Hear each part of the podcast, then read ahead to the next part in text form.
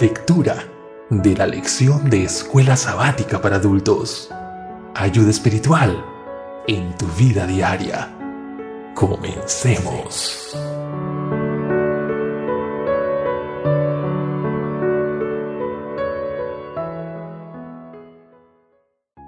Hola amigo, bienvenido nuevamente a la lectura de la lección de escuela sabática. Esta semana estamos estudiando la lección número 11. Para hoy, lunes 13 de marzo, el subtítulo dice, Confía en Dios, no en tus recursos. El rey David debería haber sabido, por la experiencia de su mejor amigo, Jonatán, que cuando estás en una relación de pacto con Dios, no importa si tienes pocos hombres o muchos. Dios puede darte la victoria.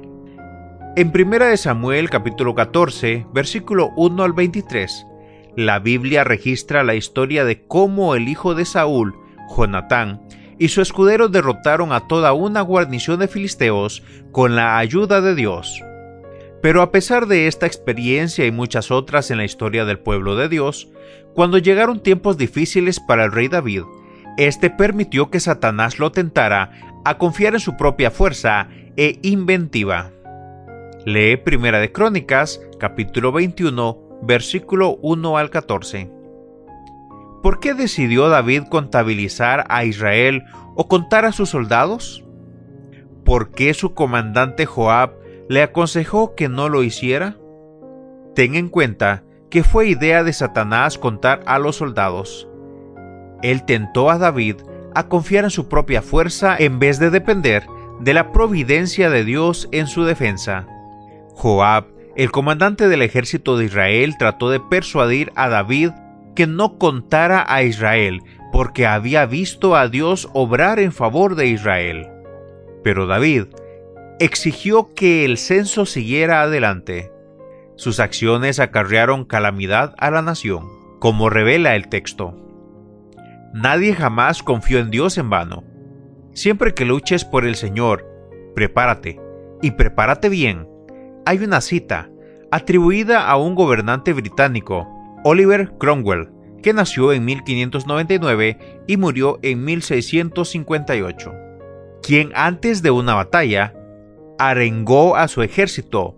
Confíen en Dios, muchachos, y mantengan la pólvora seca. En otras palabras, haz todo lo posible para tener éxito, pero al final, date cuenta que solo Dios puede darte la victoria. En nuestro texto inmediato, es muy tentador confiar en el poder del gobierno o en nuestras cuentas bancarias. Pero en cada crisis que se menciona en la Biblia, cuando el pueblo confiaba en Dios, Él honraba su confianza y proveía para Él. Deberíamos estar usando el tiempo presente para arreglar las cuentas con Dios, saldar deudas y ser generosos con lo que recibimos. En palabras de la antigua canción evangélica, si alguna vez necesitamos al Señor antes, con mayor razón lo necesitamos ahora. ¿Cómo logramos el equilibrio correcto entre hacer lo posible, por ejemplo, para tener seguridad financiera y al mismo tiempo confiar en el Señor en todo? Terminamos la lectura de hoy y mañana continuaremos la lección número 11. Dios te bendiga.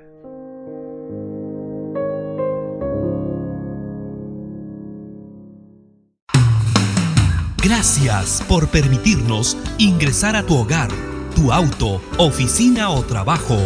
Volveremos pronto para seguir conociendo más bendiciones para tu vida. Esta fue una presentación de Canaan Seven Day Adventist Church y DR Ministries. Hasta la próxima.